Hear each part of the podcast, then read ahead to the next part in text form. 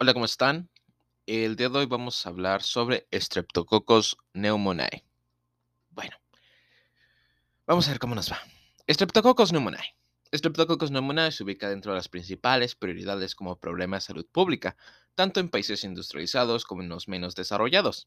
Este microorganismo es responsable de morbilidad y mortalidades muy altas, ya que es uno de los principales agentes causantes de una gran variedad de cuadros clínicos, como otitis media y sinusitis aguda, e infecciones graves como septicemia, meningitis y neumonía.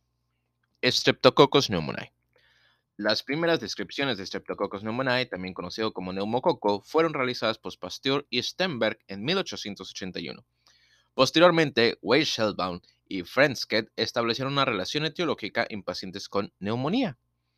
La especie recibe este nombre porque habita el aparato respiratorio del ser humano y otras especies de animales. Sin embargo, frecuentemente se encuentra diseminado en otros tejidos, donde produce procesos inflamatorios supurativos, particularmente en las cavidades naturales de la cara, el oído medio, las meninges y los huesos, entre otros lugares. Se trata de bacterias ovoides o esféricas, gran positivas, agrupadas en forma de cadenas cortas, Pueden formar una cápsula de gran espesor en condiciones ambientales apropiadas, no forman esporas ni flagelos y son aerobias y anaerobias facultativas. Estas bacterias son sensibles a la lisis celular espontánea por acción de autolisinas, especialmente cuando se encuentran en sales biliares, bilis de buey y desoxicolato de sodio. Epidemiología. la vía de entrada del neumococo a la nasofaringe, por lo tanto, las epidemias Ok, la vía de entrada del neumococo es la nasofaringe. Por lo tanto, las epidemias están íntimamente ligadas a la presencia de portadores en el medio y a la concurrencia de factores predisponentes. Las epidemias son más frecuentes en los meses que abarcan el periodo entre otoño y primavera. Las personas más afectadas son las que viven en condiciones de insalubridad y aglomeradas y los niños y los ancianos son los grupos de edad de más alto riesgo. Debido a las variaciones antigénicas en la cápsula, se conocen, conocen, hasta la fecha más de 90 serotipos distintos de neumococo, los cuales se encuentran diseminados en las diferentes poblaciones y edades.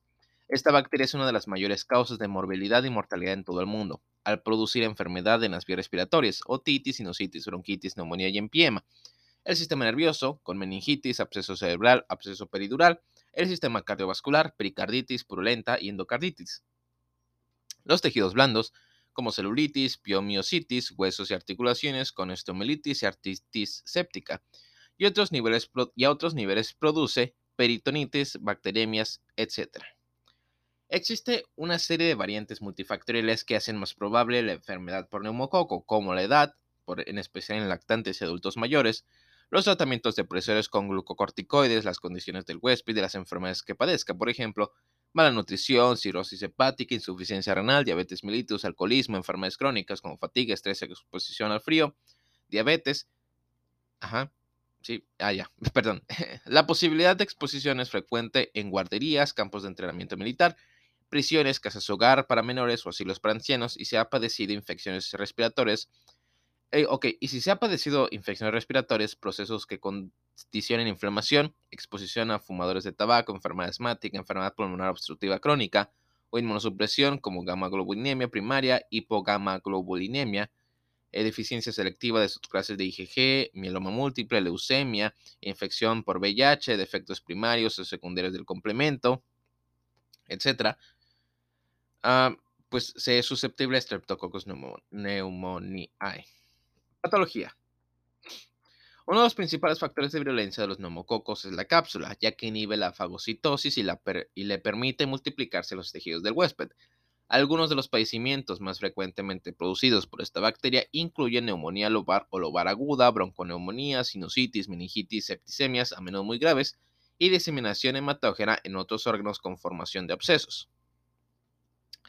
Neumonía lobar aguda es un padecimiento observado con frecuencia en los extremos de la vida, aunque puede presentarse a cualquier edad. Por lo general existen factores predisponentes como cambios de temperatura, infecciones virales, intoxicación por alcohol, depresión de la respuesta inmune por cualquier causa, diabetes mellitus, cáncer, desnutrición. En algunas ocasiones esta infección es una complicación de otro padecimiento. Se trata de un padecimiento que empieza de forma súbita con fiebre alta, a la que le sigue tos, primero seca y después productiva con esputo mucoso luego mucopurulento. En esta etapa de evolución, el paciente tiene dolor torácico de tipo de disneyizante, disneyizante, de disnea, según. La vía entrada del neumococo suele ser la nasofaringe por la inhalación del germen proveniente de personas que están eliminando la bacteria a través de las gotitas de fluch. El establecimiento del neumococo en la nasofaringe de personas sanas no se hace de forma libre, sino que está, sus, sino que está supeditada al antagonismo bacteriano de la microbiota normal. Se ha encontrado que aproximadamente el 80% de las personas sanas tienen Streptococcus viridans, con actividad con actividad antigénica antagónica contra neumococo. Después eh, de que se multiplique la nasofaringe, desciende para afectar el lóbulo complemento o varios lóbulos de uno o varios pulmones. Por lo regular, afecta un lóbulo o una parte de él. La enfermedad evoluciona en diferentes etapas, congestión, hepatización roja, hepatización gris y resolución. También existe inflamación de la pleura y puede haber empiema. Bronconeumonía es un padecimiento, eh, en este padecimiento se encuentran involucrados tanto los alveolos pulmonares como los bronquiolos y los bronquios. Con frecuencia es una complicación de otros padecimientos como tosferina, difteria, sarampión o escarlatina, entre otros. El padecimiento se manifiesta con fiebre alta y tos productiva, con esputo muco, mucopurulento o francamente purulento. Otros agentes etiológicos perdón, de este padecimiento son Streptococcus pyogenes, Haemophilus influenzae, Staphylococcus aureus, Pseudomonas aeruginosa, Klebsiella pneumoniae y otros bacilos gram negativos de la familia Enterobactericidae. Tanto la intensidad del cuadro clínico como el pronóstico están super, eh, supeditados a la virulencia del agente infeccioso y el estado inmunológico del huésped. Y creo que eso es todo por Streptococcus pneumoniae. Muchas gracias por escucharnos. creo que sí es todo. Muchas gracias por escucharnos.